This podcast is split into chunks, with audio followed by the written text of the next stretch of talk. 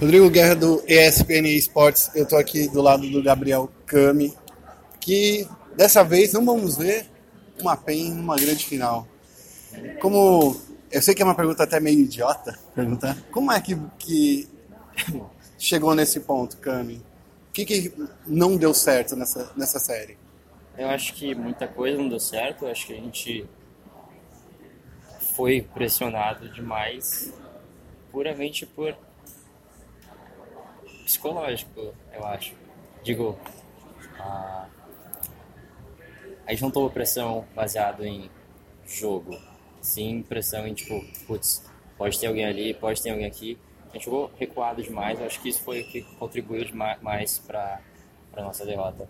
Os jogos que a gente conseguiu sair na frente, uh, foi mérito nosso, claro, mas acho que a gente também tinha que estar ciente de como se jogar sem estar na frente, jogar com o jogo pau a pau.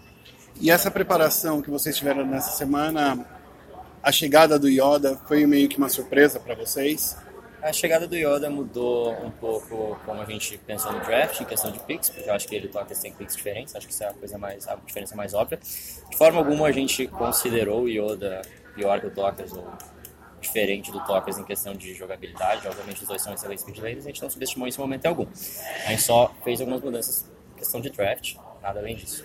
É, e agora, vocês fizeram uma boa campanha, vocês cresceram muito, mas nessa série eu acho que uma das armas mais fortes de vocês, que era ter uh, essa flexibilidade de entrar o, o Hakim, de entrar o Tai, não foi utilizada. Eu não sei comentar sobre isso, acho que isso é mais uma decisão por parte do, do coach e da, do, das análises baseadas nisso, eu realmente não sei dizer por que, que entra, por que, que não. Na minha análise, por exemplo, eu tinha dito, ó, é muito difícil se preparar contra a PEN. Uhum. São sete jogadores. Vocês têm uma, uma staff muito boa. É, é muito difícil. Eu não consigo imaginar eu sendo um técnico de um time me preparando para vocês.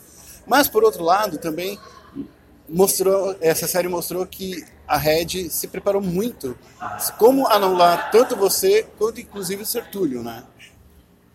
Não, eu discordo. Acho que eles não se prepararam para anular ninguém. Acho que eles nem conseguiram anular ninguém. Uhum. Uh, teve um jogo que eles conseguiram uh, um counter pick muito bom no mid, mas fora isso, acho que não anularam ninguém não, pelo contrário. Uh, no entanto, eu acho sim que a gente foi pressionado demais, uhum. tanto pelo jogo deles, claro, mas eu acho que a gente foi extremamente passivo e demonstrou uma postura que é meio ruim em uma série. Você não pode jogar recuado o jogo inteiro, todos, todos os tempos. Acho que esse foi o maior problema, porque a gente estava muito sem visão, muito é. sem, sem, criar nada. E não foi porque eles estavam na frente, porque eles não estavam na frente. Sim. Então, acho que a gente faltou identificar as situações. Mas isso era uma coisa que a gente já tinha conversado, né, Cami? Que você, chega uma hora que vocês pisam no freio. Uhum. Ainda não conseguiu resolver esse problema? Ainda não. Acho que a gente foi bem punido por conta disso. Eu não digo só pisar no freio, acho que faltou pisar no acelerador mesmo nesses, nesses jogos, dessas séries.